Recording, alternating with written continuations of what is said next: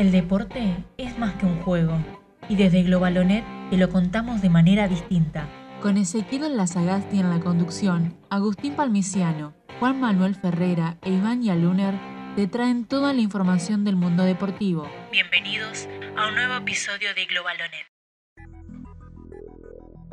Bienvenidos a todos y a todas a esta nueva edición, la primera del año 2021, primer programa de la segunda temporada de Globalonet Podcast.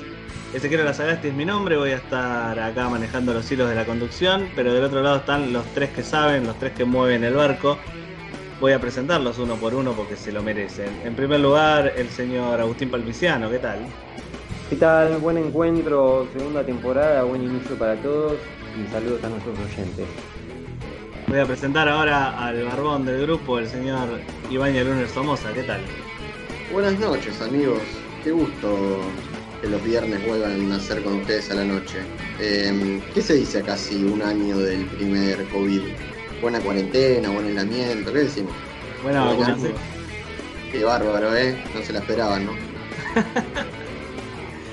y ahora, por último, pero no menos importante, obviamente, el, veterano del grupo, el señor Comer Ferrera.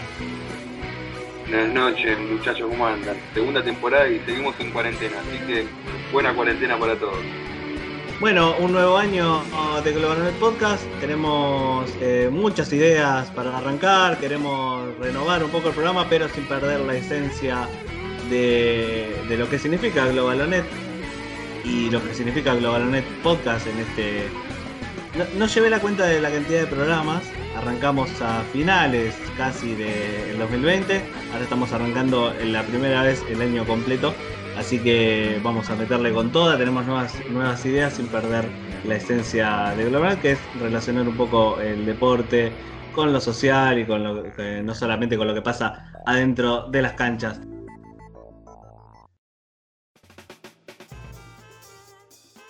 Bueno, quiero empezar por el señor Iván Llanuel Somoza que eh, viene con la lengua picante y la boca que se le abre porque tiene que decir muchas verdades. ¿Qué es lo que el título de la noticia que usted trae, señor Yaluner?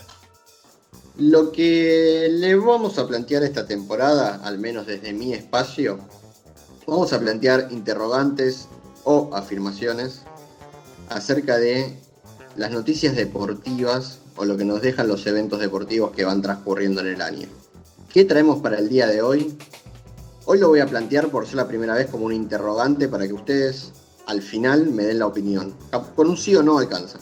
Pero la pregunta va a ser, ¿se terminó la hegemonía Messi-Cristiano Ronaldo en las competiciones europeas?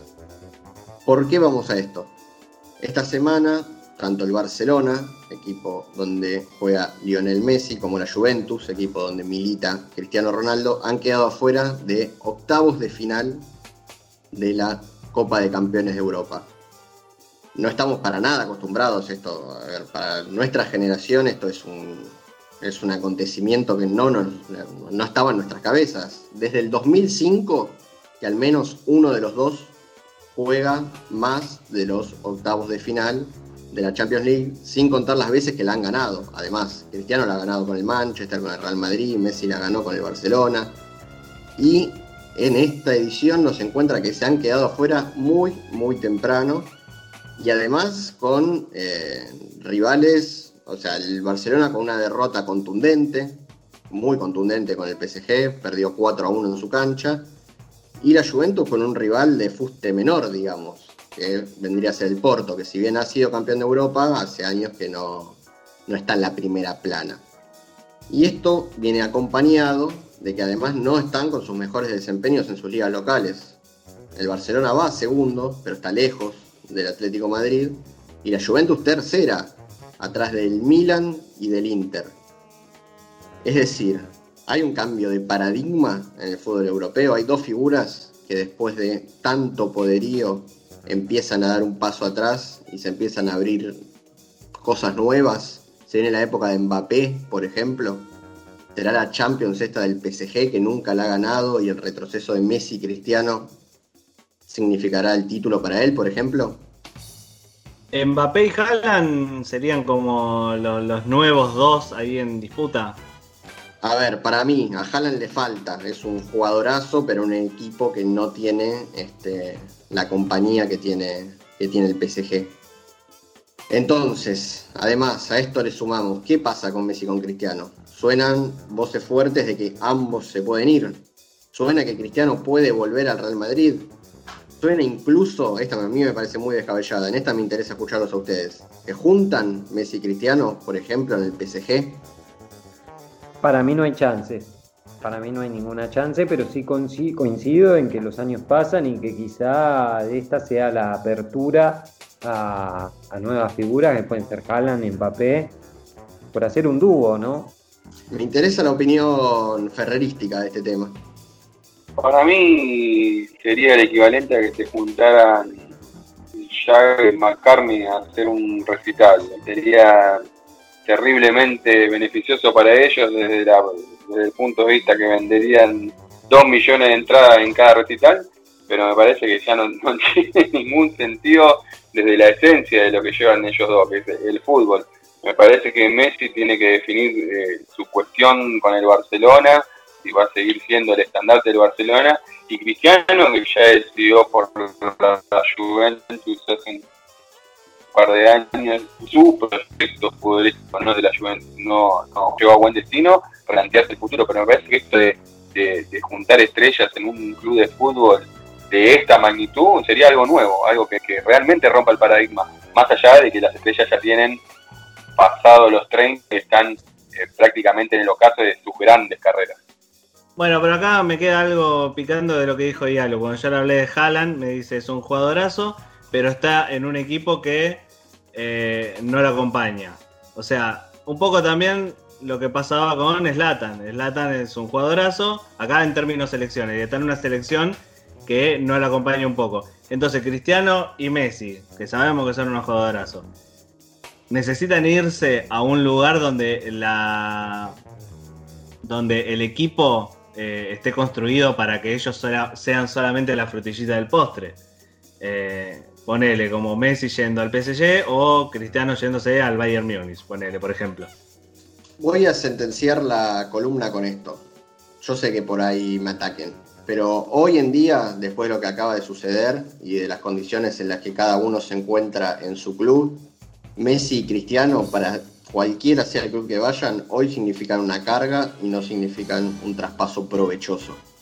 No, provechoso solo creo que en lo económico, en vender camisetas, en presentarlo, en decir tenemos a Messi, tenemos a Cristiano, que sabes que te van a dar una movida de marketing increíble. Es como, es como en su época tener a Beckham en el equipo. Capaz que no, no, te, no te ganaba el partido solo, pero sabes que te vendía camisetas. Yo creo que es más eh, por esa cuestión, pero al mismo tiempo creo que no se lo, va no se lo van a llevar equipos por ejemplo, como el Bayern Múnich. El Bayern Múnich eh, no creo que quiera tener un Messi o un Cristiano, porque para ellos sería una carga, porque le desarmaría su esquema de equipo, su esquema de juego, no están interesados, ellos quieren seguir ganando.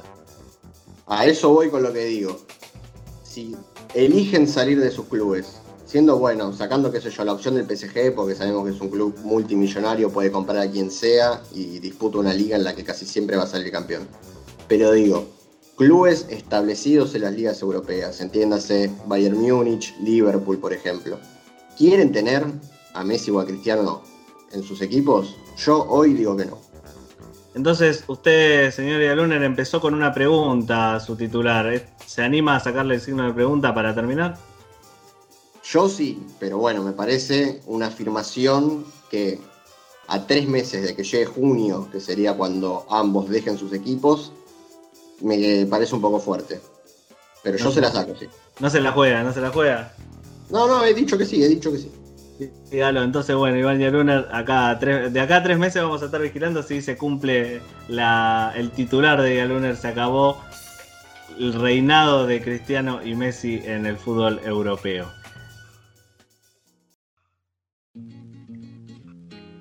Y es hora de darle paso al señor Agustín Palmiciano, que nos trae, la verdad, eh, una columna con mucha, mucha tela entretejida y eso es muy interesante, no solamente eh, fechas, sino también un par de curiosidades en el medio. Palmi, ¿qué nos traes?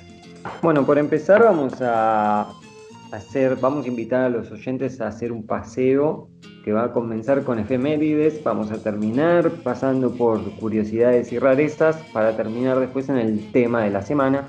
Pero bueno, vamos a arrancar con lo que se viene, que es el Boca River, un partido que interesa mucho en este país y también en todo el continente y en el mundo, un partido reconocido. Y al momento en que estamos grabando, que hasta este momento es 12 de marzo, les vengo a traer una efemérides que ocurrió el 12 de marzo de 1972, el fin de semana previo al Superclásico. El 12 de marzo de 1972 Boca le ganaba 4 a 0 a River por la tercera fecha del torneo metropolitano. Los goles fueron dos de Ponce y, y otros dos de Curioni. Y de River tengo un dato, que es el máximo triunfo ante Boca que fue la máxima goleada de su historia en 1951, donde el equipo de Núñez tuvo a su gran equipo, el recordado con el nombre La Máquina.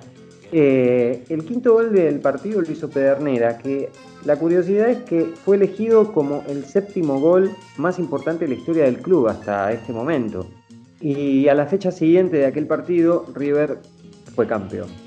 Ahora pasamos a un dato de color medio gris, oscuro, porque le vamos a contar a los oyentes y me gustaría saber acá si quieren tirar un dato de cuántos fueron los jugadores que jugaron en la historia en Boca y en River.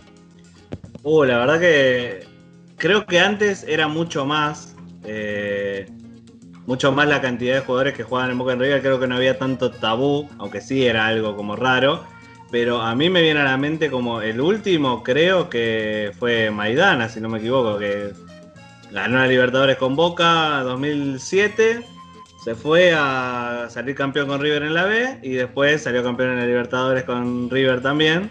Eh, creo que es el último caso que recuerdo de uno que se va de un club al otro. No sé si Yalu se acuerda de algo.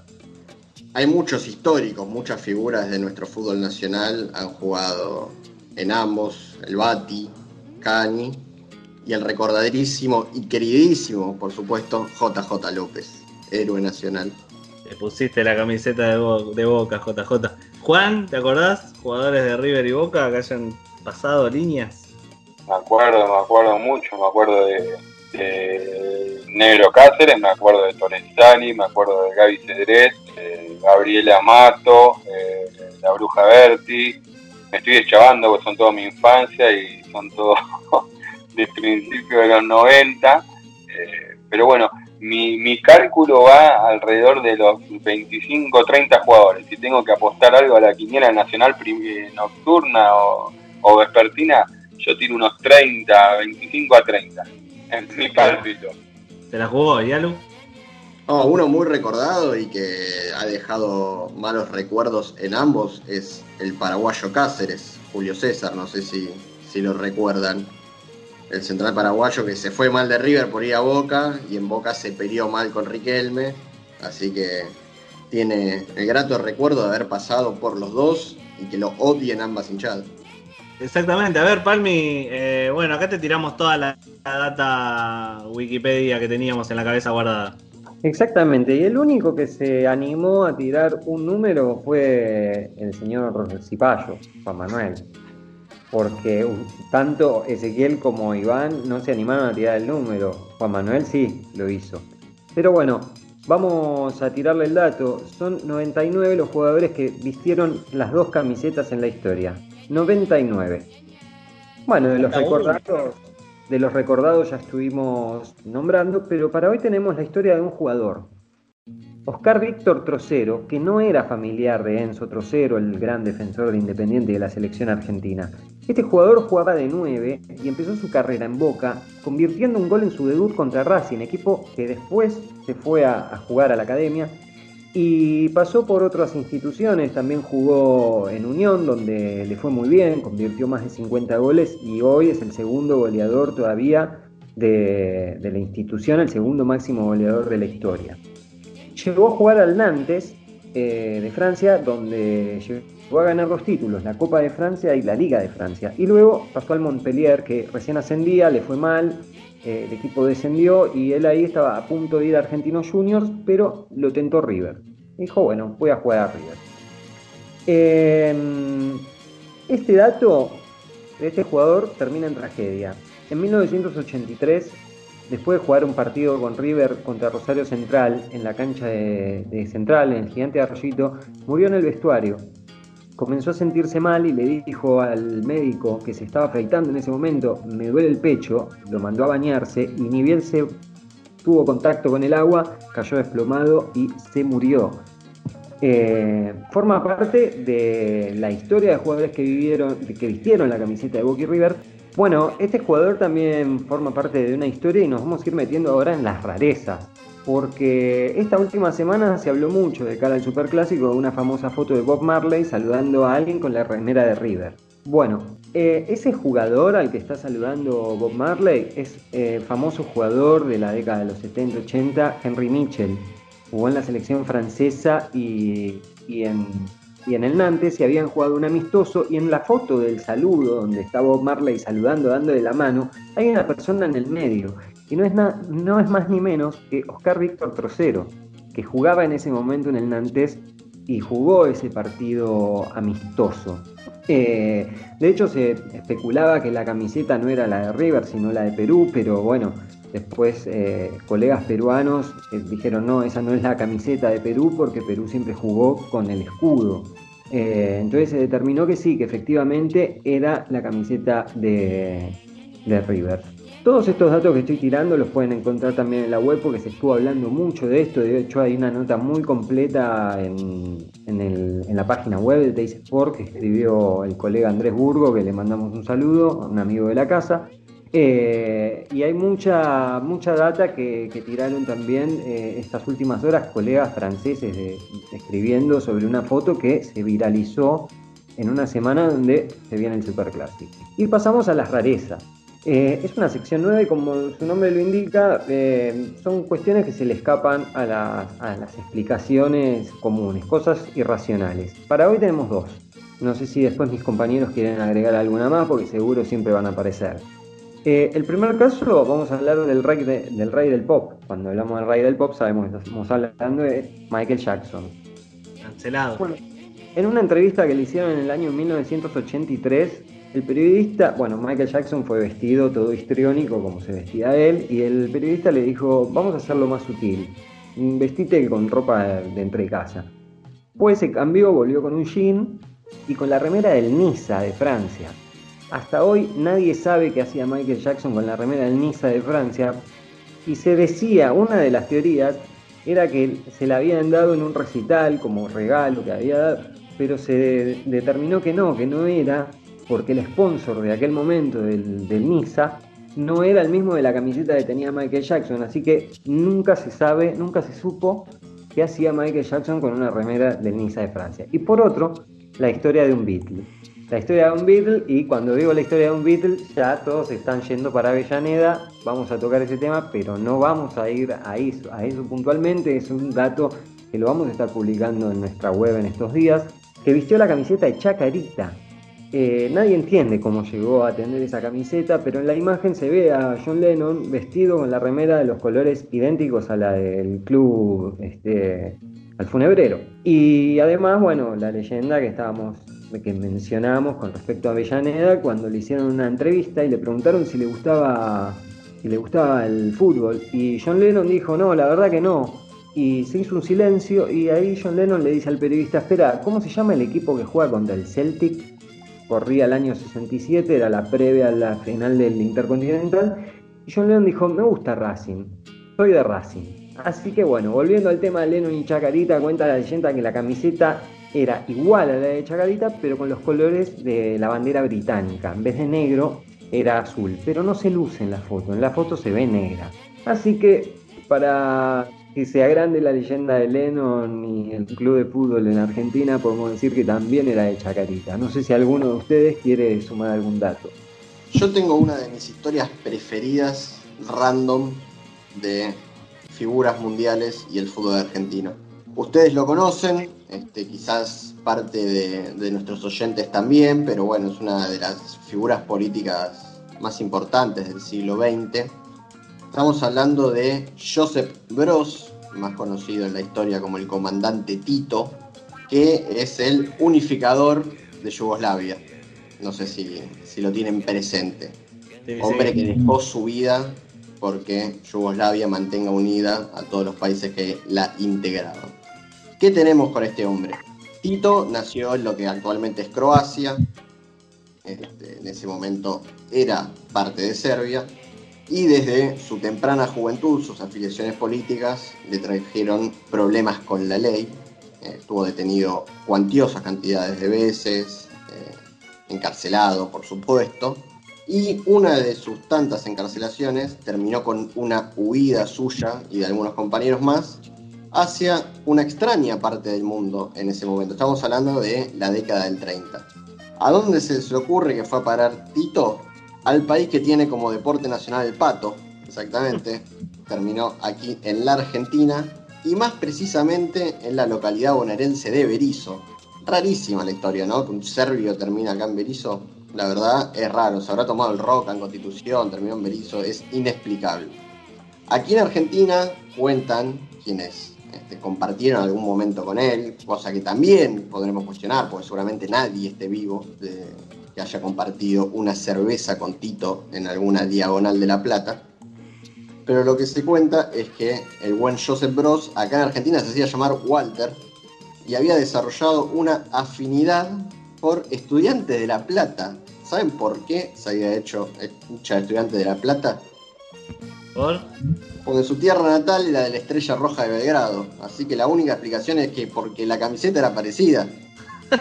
Nada que ver con los, club natal, tenía el de gimnasia, el tipo era de gimnasia así porque sí, no tenía ningún emparentamiento sentimental por ninguno de los clubes de La Plata, nada más se parecía a la camiseta, igual es un motivo válido, vamos a decirlo, porque seguramente no hablaba una sola palabra de castellano. Así que en la historia serbia, en la historia yugoslava, hay un hincha de estudiante de La Plata. Me parece una historia de colección. Hermosa. Juan. Sí, tengo tantas cosas para decir con este, con este eh, baldazo de, historia y realidad que me han dado mis dos compañeros, pero bueno, para hacer un poco el cierre de este gran primer capítulo de esta segunda temporada, quiero emparentar un poco a lo que hablaba Palmi de, una, de un rockstar eh, hincha de un club argentino como es Chacarita y de un gran líder político como hablaba Yalu Yo voy a hacer una unión, un paralelismo entre estas dos eh, figuras que han dado ellos y quiero mencionar a Javier Milei, que es un gran rockstar y un gran líder político y que ha atajado en el club Chacarita. Así que me parece que con mi ley como coronario de, este gran capítulo podemos darle un, cierre eh, de oro. Y yo creo que este debería ser el último capítulo de, la emisión de Globalonet Podcast porque me parece que, mejor no podía haber salido. Así que Javier Milei, gracias por tanto y perdón por tan poco. Señor Parmiciano, para cerrar su sección de efemérides, curiosidades entrecruzadas entre ellas, como para darle un cierre.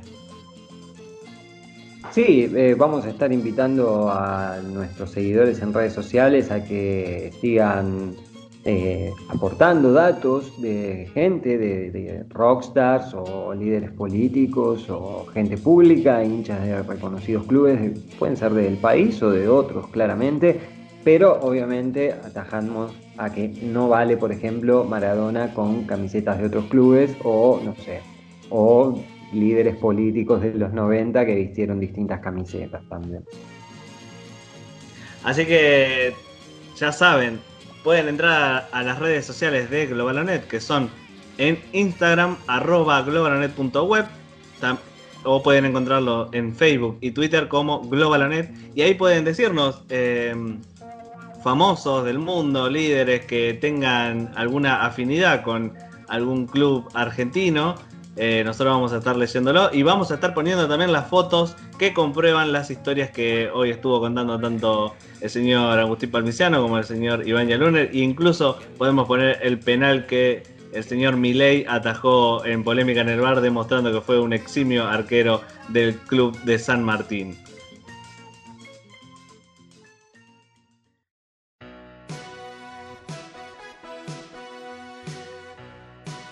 Seguimos con más Global en el podcast y ahora tenemos a el señor de eh, las barras y estrellas, el señor rojo, blanco y azul, que nos trae toda la actualidad del deporte de los Estados Unidos de América, el señor Juan Manuel Ferreira. Bueno amigos, bienvenidos a la columna del Cipayo. Eh, ¿Qué es un Cipayo? Y lo voy a explicar solo porque es la, primera entrega de esta nueva temporada. Un Cipayo básicamente es un impostor, una persona que ha nacido en un lugar y sin embargo defiende los intereses de los nacidos en otro. Pero bueno, yo no voy a entrar en esa dicotomía o en esa lucha dialéctica con mis compañeros que hablan de fútbol como si fuera algo autóctono, pero ninguno conoce ninguna regla del pato, por ejemplo, que es el deporte nacional de nuestra República Argentina. Así que sacando, sacando de lado estas cuestiones de coyuntura, les voy a informar sobre los movimientos más importantes de las tres ligas más importantes del mundo, por más que le duelan a estos muchachos que quieren enterarse de que Brian Fernández ha llegado a Ferro o que posiblemente Edinson Cavani llegue a Boca, muchachos, por favor, basta con la venta de humo y vamos al mundo real, al mundo de la verdad, a los Estados Unidos de Norteamérica. ¿Por qué le digo ir a Estados Unidos? Voy a arrancar para que no sea tan difícil para ustedes, porque la mayoría conoce el mundo de la NBA. Bueno, el fichaje más importante en este lapso en el que no hemos estado y haciendo una especie de resumen a lo Nico Repeto cuando se fue de la televisión y volvió explicando qué había pasado en el país mientras él no estaba. Bueno, yo les voy a contar lo que pasó en la NBA mientras yo no estaba. Seguramente ustedes ya lo sepan, pero se los cuento igual porque para eso estoy en este programa. Los Brooklyn Nets han fichado a Blake Griffin. Eh, bueno, Llegó procedente de los Detroit Pistons, donde acordó su desvinculación llegó a los Nets acordando un salario de 1.2 millones de dólares hasta el final de la presente eh, temporada, donde usará el número 2 en los Nets. Con quien se une a los Nets, detalle no menor, es con Ty Irving, con James Harden y con DeAndre Jordan, o sea, y Kevin Durant, perdón, me olvidaba Kevin Durant. Así que los Nets eh, consiguen un 5 en sueño para pelear por el campeonato que nunca han eh, obtenido en la NBA. Griffin tiene 31 años y llegó a la NBA en el puesto número uno del draft 2009. Esto no es un detalle menor, sabemos muy bien que el puesto número uno del draft eh, remarca lo que es un jugador de, esta jerarquía. En la franquicia felina jugó un total de 8, cursos antes de ser repasado a los Pistons, donde después de una primera buena temporada eh, se lesionó y no pudo alcanzar volver a retomar su nivel. En 2011 fue seleccionado por los entrenadores de la NBA para disputar el All-Star, eh, que se celebró en Los Ángeles, donde él era local, y además ese mismo año ganó el concurso de mates, eh, volando sobre un auto y, clavando la pelota sobre el aro, uno, uno de los mejores concursos de, la actualidad o de los últimos años de la NBA. Así que bueno, el primer, eh, el primer punto de esta columna del Cipayo es el fichaje de Griffin por los Brooklyn Nets. ¿Algo para contar? No, no, la verdad que acá yo, yo conozco poco de la NBA, aunque me gusta mucho el deporte, pero cuando me decís nombre yo veo todos negros corriendo. O sea, no, no te identifico ni uno, salvo a Lebron. Eso de negros corriendo quedó como... me hago cargo. Ni siquiera, ni siquiera Tarantino en Django se atrevió a tanto. Pero bueno, usted es el conductor y usted responde por su dicho. Digamos, si te pareció extraño la NBA, ahora te llevo a la NFL, o sea, que es el fútbol americano. Vamos a ir bajando en la columna de Cipayo, eh, somos condescendientes con el oyente y vamos de la NBA, que es relativamente conocida, bueno, la NFL, que no es tan conocida, pero tiene sus adeptos en la República Argentina, capital internacional del pato, ¿no? Recordemos, que es de nuestro deporte. El ala defensivo cinco veces el Pro Bowl. El Pro Bowl es el juego de las estrellas de la NFL. JJ Watt estampó su firma de contrato que lo vincula por un par de temporadas a los Arizona Cardinals. Y me, me gusta las caras del concierto que voy escuchando, pero bueno, además de informar, mi trabajo es instruir y hacer docencia y llevarlos a un mundo maravilloso donde no, como le ocurre a Yaluna, lo único que importa es si gana Boca. Estamos hablando de deporte, estamos hablando de la NFL y bueno, J.J. Watt, uno de los mejores defensivos en la historia de esta liga, la más importante en Estados Unidos, cambió de equipo, dejó a los Houston Texas a cambio de 31 millones de dólares, de los cuales 23 están garantizados. Watt va a utilizar el número 99 con los Cardinals, a pesar de que ese número ya había sido retirado por las franquicias. Ustedes saben que en Estados Unidos eh, es eh, normal que una franquicia retire el jugador, el número de un jugador que ha sido estrella o que ha tenido un desempeño destacable. Bueno, en los Cardinals se había retirado el 99 en honor a Marshall Goldberg, pero ahora básicamente le chupó un huevo. Como ficharon una super estrella, le dijeron, che, tenemos 99. Lo teníamos retirado, pero te lo damos igual. Así que eh, Goldberg, el back que jugó en los Cardinals del 39 al 48 y que ya lamentablemente había fallecido en el 2006, dejará de tener el honor de tener su camiseta retirada y la misma llegará al amigo JJ Watt. Un récord de JJ Watt destacable es que fue el único jugador en la historia en conseguir 20 sacks en una temporada. Si yo les pregunto a ustedes qué es un sack, me van a decir, no tengo idea. Bueno, un sack es una captura de mariscal de campo. El mariscal de campo es una especie de número 10 en la NFL, que es el que mueve la pelota, y los defensivos lo que tienen que hacer es impedirle que este muchacho haga su trabajo, y bueno, eh, en una sola temporada consiguió más de 20 atrapadas de mariscal de campo el amigo J.J. Watt sería como un, sería como un como un tapón en el básquet o como taclear a alguien en el rugby. Es más como taclear a alguien, porque de hecho es un tacle, que como un tapón. Es, agarrar al mariscal de campo cuando este todavía tiene la pelota en su poder. Es como cortar la jugada ofensiva. Eso es un sack. Agarrar al capo el que te maneja los hilos, es como quebrar a Román es como que el 5 del Madrid eh, le, haga un pago a Messi en la mitad de cancha y le diga, pendejo, por acá no pasa. Básicamente. Ahí entendimos. lleváselo al deporte de ustedes, que es el fútbol, el deporte nacional de Inglaterra. Perdón, digo de Argentina. No, es el pato. Bueno, no importa. Eh, después lo charlamos. Y vamos al punto número 3 y el último, y acá ya entro sí en las profundidades del conocimiento, porque voy a hablar de béisbol, de la MLB, la Major League Baseball. ¿Por qué? Porque los Dodgers, ustedes saben, el equipo de Los Ángeles, que viene de ser campeón, uno de los equipos de Los Ángeles, ¿no? Eh, porque tiene dos, el que viene de ser campeón, ha firmado a Trevor Bauer, un lanzador estrella. ¿Saben lo que es un lanzador? Uy, qué, problema estoy. sí, sí, sí, Ferrera, vimos, vimos prohibido pasar Hércules Vigila. Eh, película obligatoria para ver para todos, para todos. El que quiera entender de béisbol y de amistad es imposible que no vea esa película. Pero bueno, Power, el norteamericano, llega para reforzar eh, la, lista de abridores que tiene Los Ángeles, que viene a ser campeón, y, no es poco. Pero bueno, el derecho que ya tenía casi todo eh, listo para vincularse con los Mets de Nueva York, que serían una especie de, a ver, los Mets de Nueva York, si los Yankees son eh, San Lorenzo, los Mets son Huracán, una especie de clásico, aunque estos tienen un poco más de glamour, ¿no? Porque Nueva York no es lo mismo que Boedo, no es lo mismo que Parque Patricio, pero es una especie de clásico desigual, ¿no? Donde uno es muy poderoso y el otro viene un poquito más atrás. Bueno, Bauer finalmente se siguió por los Dodgers para convertirse en el jugador mejor pagado en la historia de las mayores. ¿Cuánto va a ganar Bauer? 40 millones en el 2021 y 45 en el 2022 si los que no sabemos de esto somos nosotros y hay gente que le paga 40 y 45 millones de dólares a alguien y nosotros no nos enteramos, bueno, algo mal estamos haciendo nosotros. Entonces, vamos a seguir un poquito más de cerca lo que pasa con Bauer. Sí, conductor. ¿Tenés idea cuántos años tiene Bauer o te estoy matando? No, jamás me vas a matar con una pregunta. En todo caso, lo que te voy a decir es que no sé. Pero déjame chequear con mi, acá con mis asistentes. Porque me llama. En el 91, el 17 de enero del 91, que eso sería... Eh, un año menos que yo, 31 años, no, 30 años, 30 años. Un año menos, un año menos que vos. ¿Y vos para cuándo pensás ganar 40 millones de dólares en un año? No, porque lo que me llama la atención del béisbol es que no tiene una, una, edad como en el fútbol, que a los 35 ya están retirándose en el béisbol. ¿Algunos que tienen? ¿Como 50 años algunos?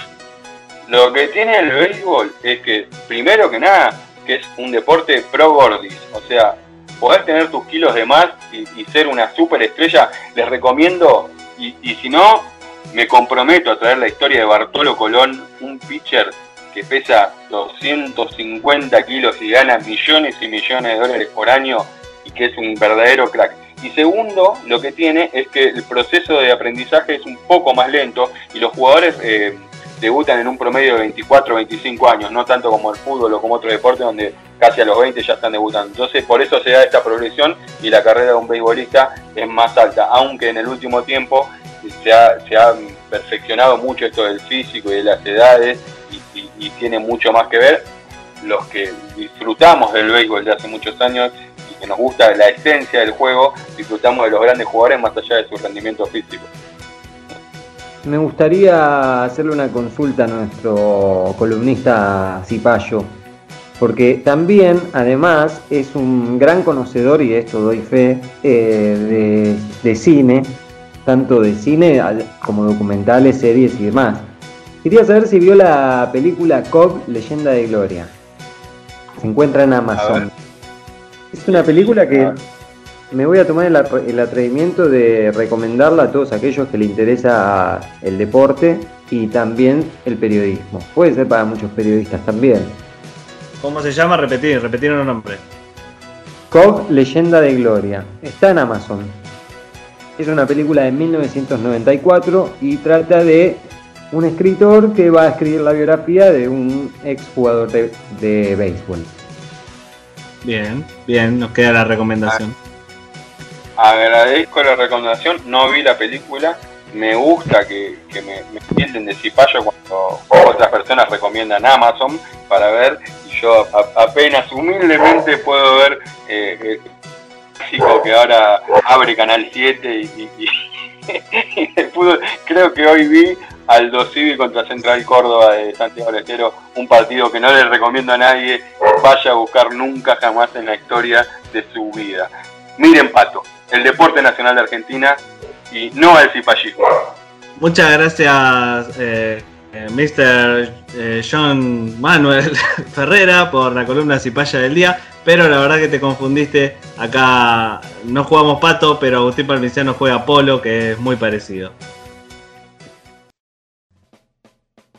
Recuerden que cada semana pueden encontrar las notas de Globalonet en globalonet.com, eh, medio deportivo que como siempre decimos vamos más allá de lo que pasa con la pelotita adentro de la cancha, vamos a veces al lado más social de las cosas y de eso tocó el tema de la semana, una entrevista que el señor Agustín Palmiciano realizó.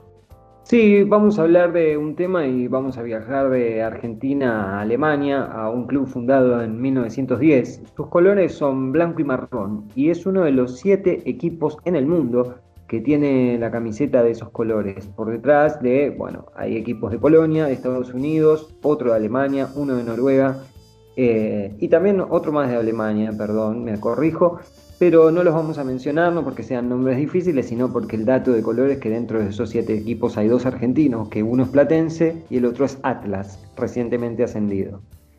Eh, estamos hablando del Club San Pauli, que se lo conoce por ser un club de izquierda, antifascista y defensor de los derechos humanos. en sus partidos se encuentran banderas del Che Guevara, de la comunidad LGTBQ, entre otras, y es el único equipo en denominarse antifascista en su estatuto. El primero de marzo, en el ascenso alemán, donde está actualmente el San Pauli, jugó el clásico de la ciudad contra el Hamburgo y terminó venciendo el San Pauli contra todos los pronósticos, si se quiere, porque el favoritismo siempre fue el Hamburgo, un equipo que llegó a ser siete veces campeón de Alemania, que tiene una, Copa de Campeones ganada en el año 83. Eh, y hablamos con un argentino, Jairo Schmidt, que tiene apellido alemán, pero nació en el Río de la Plata, en Buenos Aires, y también acá es hincha de River y simpatizante de Platense. Eh, se mudó a Hamburgo, a la ciudad del San Pablo, y es socio del club, además de trabajar en una empresa de videojuegos. Eh, nos contó de qué va el San Pauli y cómo se vive en la ciudad y cuál es el sentimiento del hincha. Lo escuchamos.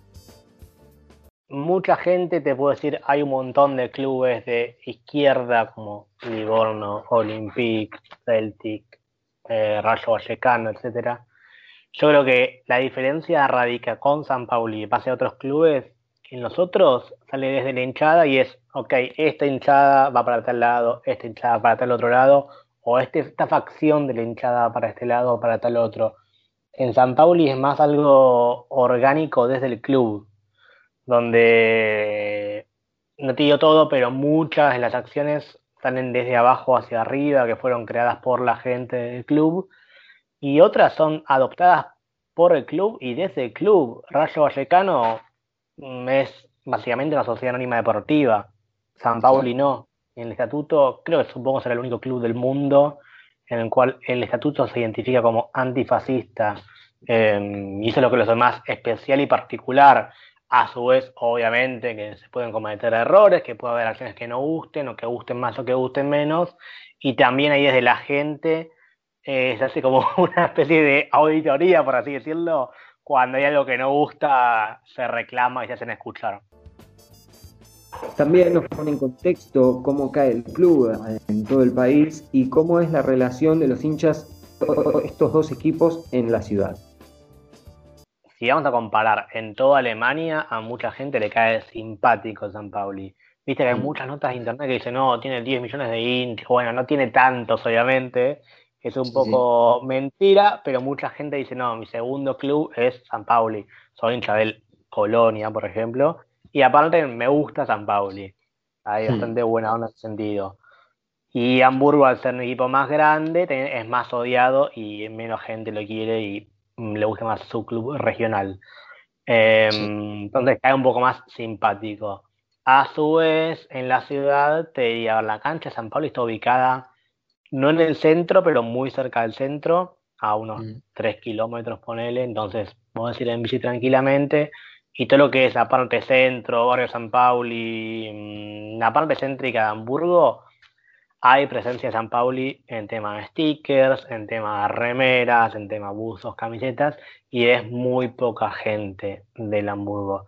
Si vas para el lado de la cancha de ellos, sí, vas a ver mucho más stickers de ellos, menos gente con remera de San Pauli y un poco más de ellos. Yo lo estoy viviendo en el sur de Hamburgo. Eh, y acá, a ver, yo pongo un sticker, me lo tapan, lo tapo, me lo tapan, lo tapo, me lo tapan. Digamos que el sur también es un poco más de ellos. Pero a ver, yo tengo una remera y nadie me va a decir nada. Nadie Lo mismo que al revés. En general, nadie de San Pablo le va a decir nada a alguien de Hamburgo que lo vea con una remera. En la década del 80, en medio de una crisis habitacional de la ciudad y la violencia de los movimientos de ultraderecha representados en varios clubes de, Alemania a través de los hooligans, el San Pauli encontró su refundación. Y esto nos decía este, Jairo, que en edificios cercanos al, estado, al estadio, el San Pauli fueron a vivir grupos de anarquistas y punks que empezaron a seguir al San Pauli cansados de las ofensas que recibían por parte de los hinchas del Hamburgo, eh, el club grande de la ciudad, como habíamos dicho. Y la vuelta de la vida llevaron a Jairo a vivir en las mismas calles donde nacieron sus bisabuelos.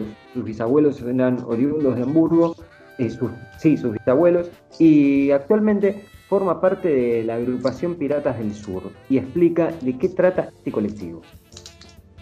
Eh, nada, somos miti miti, digamos, hay gente que lo sigue desde allá, otros somos desde acá, estamos siguiéndolo. Eh, antes en Argentina había un chico que tiene un local, inclusive, que se llamaba San Pauli Music, y se juntaban ahí a ver los partidos. Hoy el local cerró, así que obviamente no se juntan más. Y, pero mm, sí, somos todos parte de, un colectivo, digamos, en el cual por el yo actualizo mucho Facebook y, e Instagram, otro chico también Facebook y Twitter. Eh, tratemos de mantener todo actualizado. Creo que para mí es la página en español con la info más completa que hay, porque hay otras, pero quizás no hacen, por ejemplo, minuto a minuto. Em, pero sí, a ver, esto está fundado hace 15 años, oficialmente activo, no sé cuánto, pero digamos que más o menos 10 años.